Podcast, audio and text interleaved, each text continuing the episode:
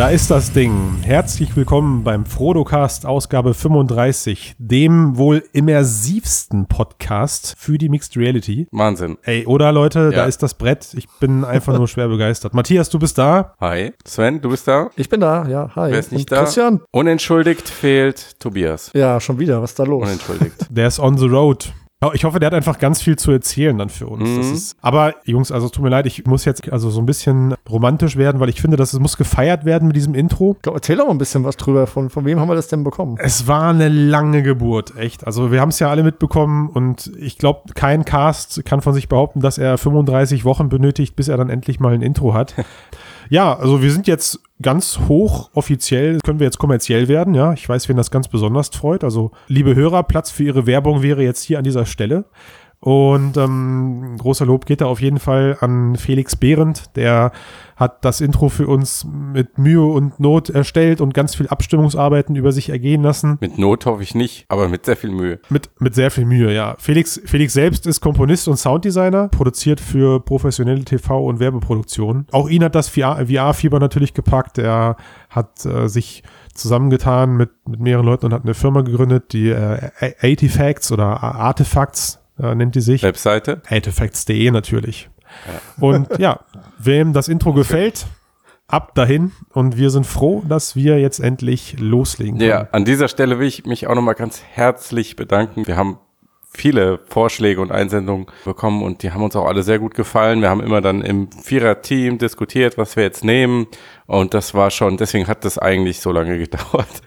Es ist halt Das auch super subjektiv, so ein Intro, ne? Also Ja. am Ende merkt man, am Ende stellt man es fest, Musik ist halt sehr subjektiv. Ja, wir haben uns über jede Ja. Einsendung gefreut und es waren viele super Vorschläge dabei und letztlich sind wir jetzt bei dem gelandet, was wir haben. Und auch für die vielen Gespräche mit den Leuten, die mich zum Mittagessen de- deswegen begleitet haben, die ich behelligt und belästigt habe. Vielen Dank da draußen an euch. Seid nicht traurig. Ich gebe euch beim nächsten Mal ein Bier aus. So, Ja. Mensch, mit neuer Energie, Ausgabe 35, was haben wir dabei? Den Pokémon Go Erfinder haben wir dabei. schon, John Henke, Sven ist schon, gute Mann. Sven ist schon amüsiert. Ich bin schon begeistert. ja, aber John Ja. Henke ist so ein bisschen, äh, Hanky, ha Hanky. Hanky, Hank. Ist das ein gesprochenes E? Man weiß es von nicht. Hank?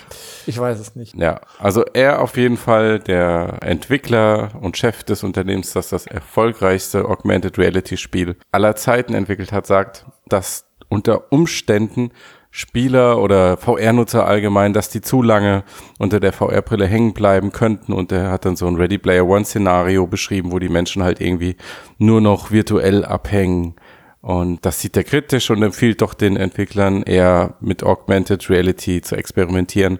Das wäre viel gesünder, wenn die Leute dann damit vor die Tür gehen, anstatt daheim in VR zu hängen.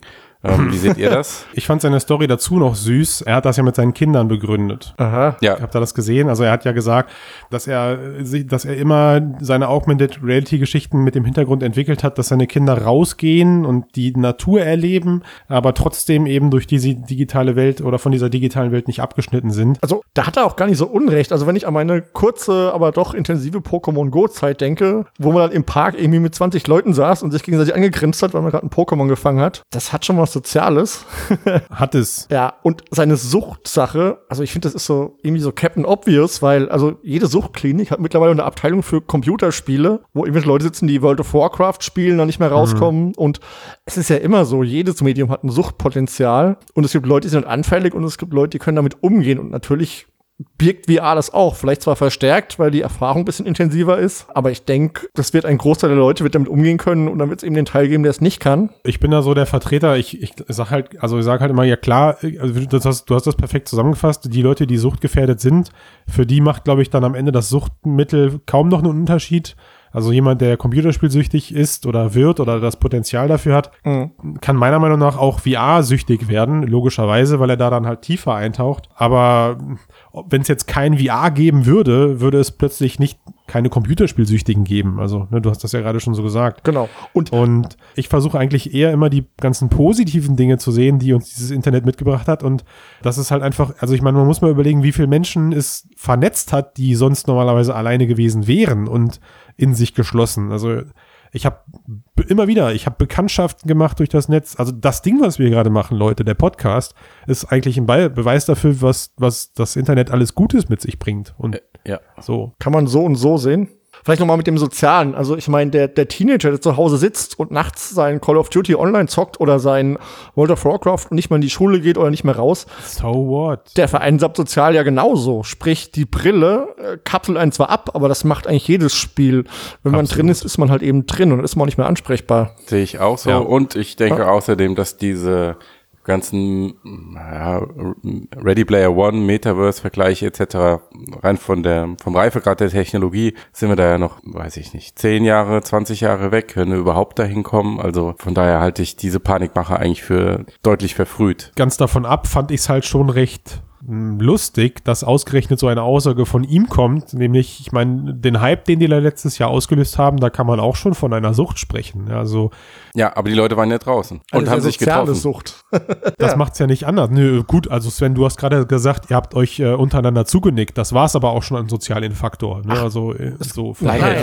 Das ist mehr Es gab durchaus auch Meet, es gab auch Meetups in Parks, wo man auch Leute kennengelernt hat. Also so ist es nicht. Und Es gibt, es gibt auch VR-Meetups, wo ich neue Leute Ja, kennenlerne. nein, aber- also von daher. Also AR, wir hatten ja schon mal das Thema, zum Beispiel, wenn ich Ja. mir in AR ein Konzert ansehe, kann ich halt das mit Leuten zusammen in einer Bar machen. Das ist natürlich sozialer, als wenn ich in VR bin, alleine. Selbst wenn ich im Social VR bin, ist AR trotzdem sozialer, weil ich dann einfach Leute sehe, mit denen ich viel besser interagieren kann. Das ist auch Ah, da- da würde ich jetzt offensichtlich, fast, da würde ich jetzt schon fast eine Diskussion aufmachen, weil ich glaube, es gibt genug Leute, die unterscheiden nicht zwischen ähm, virtueller Interaktion und echter Interaktion. Und Wie meinst du wie das? Matthias gerade sagte, naja, also ich, ich weiß nicht, wenn ähm, wir, wir selber, wenn wir mal bei dem aktuellen VR-Themen bleiben, ich finde das teilweise schon, naja, befriedigend würde ich nicht sagen, aber wenn ich mich mit Leuten in, in virtuellen Chaträumen treffe und habe halt dann einen stilisierten Avatar und im Idealfall sieht der mir halt fast ähnlich und ich setze die Brille ab, dann habe ich schon das Gefühl, dass ich gerade mich deutlich intensiver und auch deutlich näher mit diesen Leuten, die ich dann auch gerne Freunde nenne, unterhalten habe, als wenn ich das jetzt per WhatsApp oder Telefon gemacht hätte. Also von daher, da merke ich schon so langsam, dass, dass mein Körper und auch mein, mein Zufriedenheitssinn, ja, also mein Zufriedenheitssinn für, ich muss jetzt rausgehen und mich mit den Leuten treffen, der akzeptiert das. Also ich hat der setz dann Typ die Brille recht. ab. Er, klar hat er recht, aber es vereinsamt mich ja nicht. Also er hat insofern, er hat insofern halt recht, dass gut, er redet ja am Ende nur über das Suchtpotenzial. Also Ja. schlimm wäre jetzt, wenn ich an deswegen sage, ich gehe nicht mehr raus. Aber jeder von uns kennt die Macht von Social VR. Genau, wenn wir da dabei sind, ich als alter Allspacler muss ja auch sagen, ich bin da ja super häufig und hängt auch mit Leuten ab, aber ich gehe trotzdem noch tausendmal lieber mit Leuten ein Bierchen trinken. Ja. Aber Wenn die Grafik besser wird, nicht mehr. wenn die gerade besser wird, nicht mehr. Naja, ob sie besser wird, müssen wir mal sehen, weil ähm, gehen wir doch einfach mal zum nächsten Thema über, wenn wir jetzt schon dabei sind, Allspace und so. Äh, die möchten jetzt gerne auf Web-VR setzen. Uh, macht ja irgendwie Sinn. Aber finden wir das, aber finden wir das gut? Ja, Finden also ich habe verstanden, dass sie erst ja an einer Entwicklungsumgebung arbeiten, mit der Entwickler dann Inhalte für Allspace relativ einfach ins Web publishen können und verbreiten können. Aber noch nicht so, dass die App komplett im Web läuft. Wobei das natürlich auch ein konsequenter Schritt wäre. Ne? Ich meine, die Sache ist, ein SDK gibt's ja und man kann Allspace auch 2D im Web aufrufen. Genauso, glaube ich, auch auf dem Smartphone, auch ohne VR. Also mit 2D meinst du jetzt nicht VR, sondern ich habe, ich laufe zwar noch durch dreidimensionale Welten, aber Genau. eben flach auf dem flachen Bildschirm. Oder sozusagen. flach ist vielleicht der bessere Ja, ja. Ausdruck. Ja. Genau. Also ich, also ich finde, wenn eine Anwendung, eine VR-Anwendung oder maßgebliche VR-Anwendung äh, als Web-VR-Umsetzung Sinn macht, dann sind da schon solche Chaträume, finde ich. Also auch als Vorreiter. Aber mh, Sven, wir hatten uns da, glaube ich, mal irgendwann mal drüber unterhalten. Ich, ich sehe auf jeden Fall äh, Potenzial für Web-VR, aber nicht ausnahmslos in allen Bereichen. Was mir, was mir an dem Allspace-Gedanken ganz konkret, um bei dem Thema zu bleiben, gefällt, ist tatsächlich am Ende der Zugang. Oder- Also der, ich meine, wenn, wenn das funktioniert und das wirklich out of the box irgendwie mit jedem, in jedem Browser dann irgendwann mal integriert ist, stelle ich mir das schon deutlich, deutlich cooler vor, einfach auf meine URL zu surfen ähm, und bin dann sozusagen drinne in dieser immersiven Welt und kann mich dann ja im Idealfall sogar noch entscheiden, ob ich jetzt die Oculus aufsetze oder die, die Vive oder eben, äh, weil ich gerade keinen Bock habe, aber auf den Sozialfaktor nicht verzichten möchte, eben am Bildschirm bleibe erstmal. Also ich habe da vielleicht mal zwei Beispiele, wo es nicht geklappt hat. Einmal, als das erste iPhone rauskam, dachte Apple, oh, wir machen einfach Web-Apps fürs Telefon, machen keinen App Store. Und das war, glaube ich, ein halbes Jahr so. Und dann haben sie gemerkt, ja, funktioniert nicht. Und äh, Apps sind viel besser und können wir auch viel besser monetarisieren. Und dann war halt der App Store da. Und dasselbe ist vor drei Jahren in der Gaming-Branche passiert. Da hieß es HTML5, wunderbar, wir können jetzt Spiele machen im Web und die Grafik wird toll und wird ebenbürtig den Games, die man so im Laden kauft oder runterlädt. Und ja, auch das ist heute Geschichte. Na gut, aber dann, also da müssen wir ja jetzt das andere, da müssen wir jetzt das andere Thema mehr oder weniger was da reinholen. Also Google hat ja auch eine neue Web-VR-Initiative gestartet. Mhm. Ja. Matthias, du hast vorhin gesagt, es ist so eine Art Plattform, wobei Plattform für mich schon immer impliziert, es ist eigentlich eine, eine übergeordnete App, aber ist es ja tatsächlich nicht. Nö, es ist wirklich einfach nur eine Webseite, die die Inhalte sammelt. Ja. Also Web VR Experiments. Und ja. das sind aktuell Konzepte, richtig? Genau, und der Entwickler können da ihre Apps einreichen und das ist halt die Bedingung, der Quellcode muss öffentlich sein, damit es dann adaptiert und weiterentwickelt werden kann. Also der, gut, Google sagt ja auch ganz eindeutig, es geht darum, VR einfach und für jedermann zugänglich zu machen. Und ich denke, das ist einfach ein Manöver, was dabei helfen soll, WebVR schneller zu verbreiten. Ich glaube, Matthias hat's gesehen. Erzähl mal was. Also das sind ungefähr acht Apps oder so. Ne? Ah, schon acht, acht Anwendungen, die man dann da sieht. Es sind eine Reihe an Anwendungen auf der Plattform, ja. Ähm, das sind einfache Spiele. Ähm, weiß ich nicht, gibt sowas wie Tischtennis, wo du dann den Tischtennisschläger aber mit den Kopfbewegungen, also es sind keine, keine ernstzunehmenden Spiele, die das, was Gamer sehen wollen, ersetzen könnte. Ich würde es eher als Demonstration bezeichnen. Was ich gut fand, ist so eine Google Street View App. Da gehst du halt wirklich nur auf die Webseite, sagst starte VR, legst deine, dein Smartphone in die VR-Brille ein, sagst einen Namen von der Stadt und wirst sofort in das Pano in Panorama vor Ort gebeamt. Das funktioniert sehr, so einfach, dass ich glaube, dass wirklich WebVR das sein wird, was im Mainstream als erstes ankommt. Hm. Aber wie, wie ist denn die grafische Qualität? Also, es beschweren sich ja schon viele Leute über die Qualität der Gear VR-Sachen und. Äh, ja, aber das sind Spieler in erster Linie würde ich sagen. Ja, also, weiß ich nicht. Du darfst, also, ich glaube nicht, dass du da einen Spieleersatz und erst recht nicht von der Grafik erwarten darfst, sondern ich denke, es wird eher um einfache Anwendungen gehen, die ergänzende Online-Angebote sinnvoll ergänzen.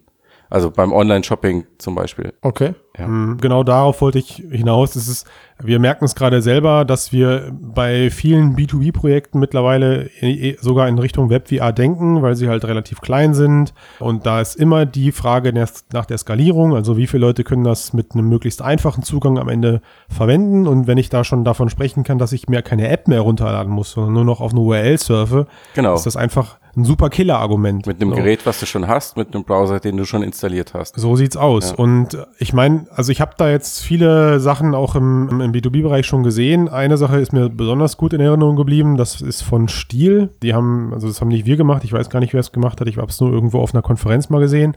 Und ich fand den Effekt cool. Also er stand vorne. Da ging es sich dann um so eine kleine E-Learning-Geschichte. Der E-Learning-Inhalt war, ist jetzt mal zu hinterfragen. Also ich glaube, das Ding ist alles andere als didaktisch, weil es am Ende nur auf einem Cardboard läuft.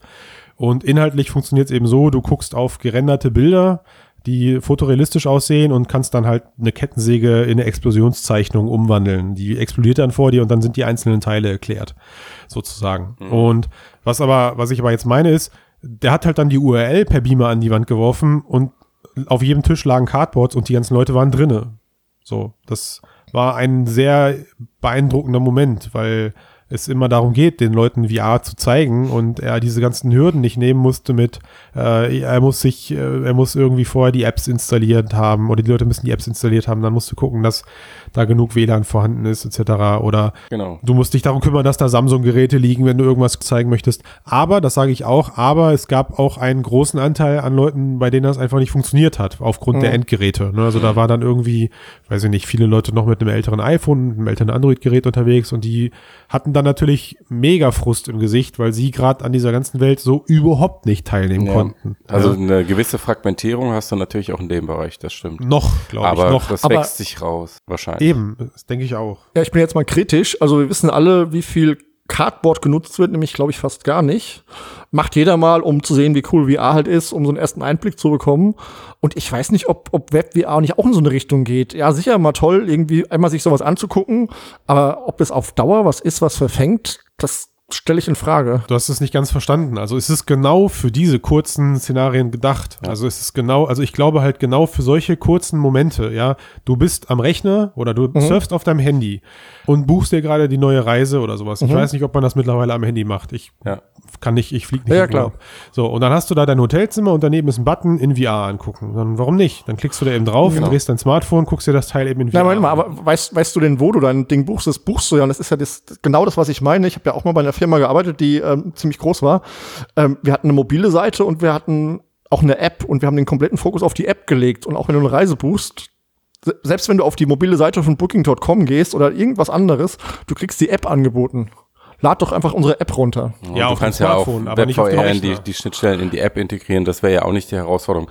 Mal abgesehen davon, dass der App-Markt sich ja jetzt gerade nicht so explosionsartig entwickelt in letzter Ja, Zeit. die Frage ist auch, ob ich dann nicht lieber die VR-Funktionalität in die App einbaue und dann eine höhere Qualität habe. Das weiß ich eben nicht. Das glaube ich. Okay. Also ich ja, verstehe- aber ich, ich glaube, also der Unterschied zwischen VR mit einer App, also wenn es als Zusatz in eine App integriert ist, also nicht Mhm. eine spezialisierte App, die jetzt irgendwie für Oculus Home entwickelt wird, oder jetzt, ob es im Browser läuft, das wird keinen Unterschied machen. Das sind Ja, die gleichen Rendermethoden, die da. Ich meine, du kannst das verwendet- Cardboard SDK nehmen und kannst es Genau. in jede App einbauen als VR-Feature für äh, was auch immer du drin genau, haben ja. willst. Genau, kannst du machen, absolut. Ja, oder Daydream. Von daher, also mit dem Web, also ich bin da kritisch. Ähm, mal sehen, vielleicht werde ich vom Gegenteil überzeugt. Also ja. ich bin auch kritisch, aber es, also ich also ich würde niemals behaupten, dass alles in Web VR läuft. Ja, das ist das du hast es gerade mit den Games aufgemacht. Das hat Ja. auch nicht funktioniert logischerweise, aber Sven, ich kenne jetzt die Zahlen nicht. Ich weiß aber, dass Browser Games eine Riesenbranche aktuell sind, auch wenn sie zurückgeht und auch wenn sie vielleicht mal besser dastand. Ich kenne aber so viele Leute, die ich als absolute Casuals bezeichnen würde, also das heißt, die meine Welt überhaupt nicht verstehen, aber die zocken irgendwelche Siedler-Games oder irgendwelche Aufbausachen oder sowas Genau. oder irgendwelche äh, Kisten-Sortiersachen oder so, alles im Browser. Und das zocken die wirklich, also die zocken's und beschreiben sich selber auch als Zocker. ja, Deswegen. ja, aber die Dinger sind gefloppt. Ich weiß auch, du meinst dieses Anno Online und dann gab es verschiedene andere Online-Projekte und die sind leider alle gefloppt und die Teams wurden alle verkleinert und Leute wurden entlassen. Das gibt's und es spielen Leute, aber Wie das ich ist nicht der sagte, Erfolg. Die, die Wirtschaftlichkeit dahinter ist vollkommen irrelevant. Es wird noch stark benutzt. Also Okay. im, im Vergleich zu, die hatten mal Hochzeiten, klar. Ja, Denen ja. ging's mal gut und die haben Teams eingestellt, die gigantisch groß sind. Aber Sven, zeig mir mal eine VR-Bude, die aktuell so groß ist wie die kleinste Browser-Game-Bude oder sowas. Also ich glaube, das sind auch noch Firmen, die 50, 60 Ja. Mann groß sind. Ja, ja, klar. Hm. Und wa- was du aber eben noch gesagt hast, dieser Medienbruch, sprich, jemand sitzt an seinem Laptop, an seinem Rechner und nimmt dann das Telefon raus, um sich VR anzugucken, den sehe ich halt auch nicht. Wenn, dann sehe ich halt, dass jemand wirklich Booking.com auf seinem Smartphone aufhat und dann sagt, ich möchte jetzt mal sehen, wo ich da hinreise und möchte das Und da Hotel drin, 360 so. Oder am. Rechner. Also WebVR ist ja nicht auf Smartphone begrenzt. Also ich sehe Ja, ganz ehrlich das das, ist der größte Punkt. Potenzial aus Das ist einer, der Punkt. Ja. sowas wie Windows Mixed Reality, also einem standardisierten VR-Anschluss, wo du dir eine relativ billige, aber trotzdem ordentliche Brille wie ein Monitor anschließt ähm, und dann im Internet surfst und dann hast du ergänzend halt 3D-Inhalte zu deinem normalen 2D-Web, da wo es Sinn, da wo es Sinn ergibt. Weil du halt Ja. nicht dann plötzlich, also du würdest Genau. niemals den. Weg gehen, Sven, wenn du auf dem Web, auf der Webseite bist und da steht, ey, übrigens, äh, hier, danke, dass Sie auf expedia.de sind. Sie können sich dieses Hotel übrigens auch in 360 Grad angucken. Gehen Sie da bitte in den Oculus Store, laden Ja, die ja. Expedia-App runter und geben den Hotelnamen ein. Würdest du nie machen. Ja, also, da, gerade du als, als Mensch aus der Qualitätssicherung weißt, dass das ein absoluter GAU ist für, fürs Ja, klar, User-Interface. das, das würde nicht So, funktionieren. ja. Und dieser Zugang da ist einfach, wie Matthias sagt, essentiell. Und das ist, glaube ich, auch der Punkt, den wir langfristig alle verfolgen müssen. Ja. Mhm. Diese Schnittstelle zwischen konventioneller Monitoranwendung und konventioneller Smartphone- oder Tablet-Anwendung hin zu VR, der wird uns noch lange, lange, lange begleiten. Also ich habe gestern, oh mein Gott, Leute, was für ein creepy Moment, wirklich. Ich habe gestern zum ersten Mal Netflix mit der äh, Gear ausprobiert, weil der Fernseher besetzt war und ich so gefrustet war, dass ich meine Serie nicht weiter gucken konnte. Tadam. Und ey, also es hat mich richtig genervt, dass ich durch diese ganze Datenbank mit der Brille schon scrollen muss. Also ich hätte es viel lieber gehabt, dass ich halt eben das Handy in der Hand habe, starte die Netflix-App, suche mir den Film aus, den ich gucken möchte und sage Go VR und leg dann das Handy ein. Gut, also aber das ist ja eher ein Interface-Problem. Also liegt ja auch in KVR. ja, auch, Ja. auch. Ja, es liegt auch an der GVR, absolut, Mhm. stimmt. Also es gibt genug Chrome, äh, gibt genug Cardboard-Apps, die, die haben diesen Übergang ganz gut gelöst. Genau. Aber das ist halt am Rechner nach wie vor ein Problem, weil am Rechner klemmst du nicht das, das Smartphone in irgendwo rein, sondern du musst halt dann das Device aufsetzen. Und Ja. da muss Windows Mixed Reality einfach hin. Genau, super einfach. Okay. Also es wird auf absehbare Zeit keinen anderen Weg geben, der so eine geringe Einstiegshürde für VR hat, bei gleichzeitig so viel Anwendungspotenzialen, die für den Mainstream interessant sind. Weil Gaming Ja. ist ja also schon irgendwie Mainstream, aber eigentlich auch immer noch eine Nische. Ich meine, selbst sowas wie die PS4 hat sich wie viel haben sie bis jetzt verkauft? 50 Millionen oder so? Mhm. Das wäre immer noch die Hälfte von dem, was man so für übliche. Mainstream-Definitionen braucht. Ganz Du- du meinst ganz eine Million an von den den Brillen, Milliarden? Smartphones, die, die Ach so, unterwegs sind. Stimmt, ja. Oder Notebooks muss auch- oder PCs. Also Ja. das ist ein riesiger Unterschied. Aber so gesprochen, der Mainstream hat aber halt auch einen, einen Billig-Laptop, an dem keine VR-Brille dranhängt. Das, Ja, das noch muss man halt noch. auch definitiv sagen. Noch, aber das, das, wie, wie hast du das gerade formuliert, Matthias, bei den Browsern, das wächst sich raus. Das wächst ich. sich Ja, aus. wir reden ja auch Das- hier nicht über was, was in sich aus. zwei Monaten irgendwie da ist oder Nein. so, sondern eher in, weiß ich nicht. Also ich kann mir vorstellen, dass es in drei bis fünf Jahren eine signifikante Anzahl an Webseiten gibt, die ergänzende 3 360-Grad-Inhalte anbieten. Jetzt ob das in Form von Fotos, Videos oder gerenderten Inhalten sind. Aber dass es Ja. so eine kleine Selbstverständlichkeit wird, dass man sowas als Zusatz, als Bonus mit dabei hat. Okay, da schauen wir einfach in fünf Jahren nochmal drauf in der Folge. Supidupi. Tausend, Übrigens, was was diese immer. Verbreitung von Smartphone-Spielen gab, ich habe mich gerade dran erinnert und nebenher nochmal geguckt, der äh, äh, Molyneux hat gesagt, dass sein, er, hat- er hat ja früher mal Konsolenspiele entwickelt, PC-Spiele schon seit den 90ern. Oh ja, ich weiß, was du und meinst. hatte kommt dann sein. Smartphone-Game Betrayal fürs iPhone veröffentlicht und meinte, er hatte innerhalb von sieben Wochen mehr Spiele als seine gesamte Fable-Reihe über die gesamte Zeit. Was krass ist. Ja, Ja, aber es war auch ein, glaube ich, Free-to-Play-Spiel. ja Also die auch Inhalte, Super über die wir Mario. sprechen, sind auch meistens free, ohne Bezahlschranke. Also Ja, ja, aber es hat nicht viel zu sagen. Also wenn, wenn die die Verbreitung In-App-Purchases nicht angeht. funktionieren. das Verbreitungspotenzial. Ja, ja, klar. Aber wie zum Beispiel Nintendo, ich glaube, so viel Mario, äh, Mario Run, so viel Marios hatten so nie installiert irgendwo, als wie bei Mario Run. Aber finanziell sind sie so gar nicht zufrieden. Also das hat nicht so viel zu sagen, sondern es geht ja auch um die Monetarisierung des Ganzen. Ja. Ja, das ist richtig. Ich habe es auch runtergeladen und mir gedacht, kaufe ich irgendwann mal, aber nicht jetzt. Genau. Ich glaube, ich hatten 50, 60 Millionen Downloads und drei oder vier Millionen Käufe. Also das ist äh, keine gute Conversion Rate. Ja, aber wenn es darum geht, dass VR irgendwie in der Alltagsnutzung ankommt und eine Selbstverständlichkeit wird und nicht mehr eine exotische Besonderheit, dann sehe ich im Moment eigentlich nur WebVR, was das leisten kann. Na, ich finde, es gehört dazu. Also ich würde niemals sagen, es ist einer, es ist, es ist das, es ist das einzige oder das, das Hauptthema, wo es nachher benutzt wird.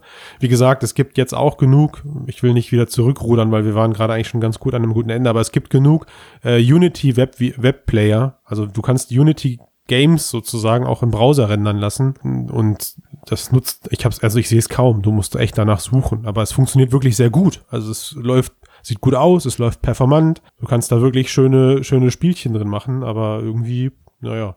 Aber ich glaube, ja, also ich, ich würde, ich schließe das für mich so ab, es wird, es muss und es wird ein großer oder es wird ein fester Bestandteil von der zukünftigen VR sein müssen und ich glaube auch sogar AR. Also ich es Klar, muss auf auch jeden Fall, klar. Er muss auch Web-AR geben, wenn du Natürlich. so willst. ist- ja. Ich würde noch mal letztes dagegen wetten.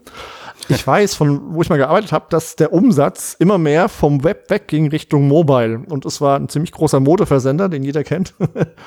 und äh, der Umsatz wurde wirklich immer mehr auf Mobile gezogen. Und ich glaube eher, dass Massenmobile über Smartphones läuft, die genug Qualität haben und mit einer VR-Brille ausgeliefert werden und die Leute dann eben äh, innerhalb dieser App, was weiß ich, äh, Booking.com und dann geht von mir aus äh, Oculus Home auf und starte gleich in die, in die App mit der richtigen Anwendung.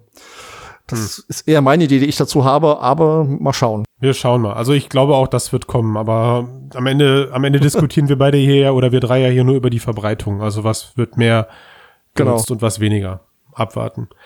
Wo wir gerade beim Thema Zukunft sind, habt ihr euch mal die aktuellen Bilder vom Lightro-Prototypen angeguckt? Du meinst die Kamerawand. Ja, Ja. abgefahrenes Teil, Ding. oder? Das Ja. Riesending. Ja. Mir geht ja ein bisschen das Herz auf. Also für die Leute, die es nicht mitbekommen haben, Lightro hat eine riesengroße Kamerawand äh, jetzt gezeigt, beziehungsweise das, das, das Ding kennt man schon ein bisschen länger, aber es wurde jetzt nochmal ähm, äh, berühmt, weil es ein paar Behind-the-Scene-Geschichten gab und es gerade auch erste Produktionen damit gibt, die hoffentlich, hoffentlich, hoffentlich bald das Licht der Welt erblicken. Ende April, ja. Und das Teil ist, sieht aus wie so ein, Monst wie so ein monströses Stoppschild und auf dem sind zig Kameras angebracht. 95 Linsen. Genau, wahrscheinlich Lichtfeldkameras. Ich weiß es gerade an der Stelle nicht so genau. Mist, jetzt habe ich das fast doch aufgemacht. Ich wollte es gar nicht machen. was dabei dann herausfällt, ist eben ein volumetrisches Lichtfeld-Video, was man dann sich mit der VR-Brille seines Vertrauens angucken kann. Und du hast halt dann eben nach vorne oder hinten oder links, rechts so ein paar Zentimeter, ich würde mal gefühlt aus dem Bauch heraus sagen, so 50 mal 50 mal 50 in alle Richtungen, 50 Zentimeter Positional Tracking. Also du, du hast halt Parallaxe und dadurch einen tief, viel tieferen Eindruck. Ja. Und ich glaube, über das, über das Lightro selbst haben wir schon viel gesprochen. Was mich aber an diesen aktuellen Bildern so fasziniert ist, und da versuche ich, also ich versuche mich da so mal zwei zu teilen. Ich weiß natürlich, weil ich einfach an diese ganze Branche glaube, dass das ganze Thema in Zukunft klappt. Ja, also mein, mein Verstand sagt mir, Christian, beruhig dich, das ist schon okay so und der Weg muss einfach gegangen werden. Aber wenn ich dieses monströse Teil sehe, ja, und da, dahinter diese Serverschränke mit diesen Kabeln, die so dick sind wie mein Oberarm, die da alle äh, mit von, von einem Team von 15 Mann vernetzt werden müssen, dann habe ich ein schönes Schmunzeln im Gesicht, weil ich mir denke so, ey, so muss sich das angefühlt haben für die Leute, denen man in den 80ern irgendwelche Speicherdisketten gezeigt hat von 2,5 MB, die so groß waren wie, weiß ich nicht. Du meinst mit äh, die Bänder bei IBM, oder? oder Die sowas, ja, oder, oder sowas. Ja, es gibt da, es gibt da ein so ein geiles Bild, äh, das ich liebe das, weil das habe ich jetzt ein paar Mal in Präsentationen eingebaut. Da sieht man so eine Speicherdisk, die wirklich so, ja, so 70 mal 70 Zentimeter groß ist und irgendwie aus den 60ern und da passen irgendwie ein paar Ah. Bit drauf. Und Ja. daneben ist eben ein Bild von einer 256 Gigabyte Speicherkarte, äh, die auf dem Fingernagel liegt. Also so eine SD-Karte, die du heute kaufst. Ja, das war auch in der Mhm. Tat das, äh, woran es mich erinnert hat. In dem Making-of-Video sieht man ja auch, wie sie es aus dem LKW raushiefen. Da gibt es ja auch so eine Aufnahme. Ja.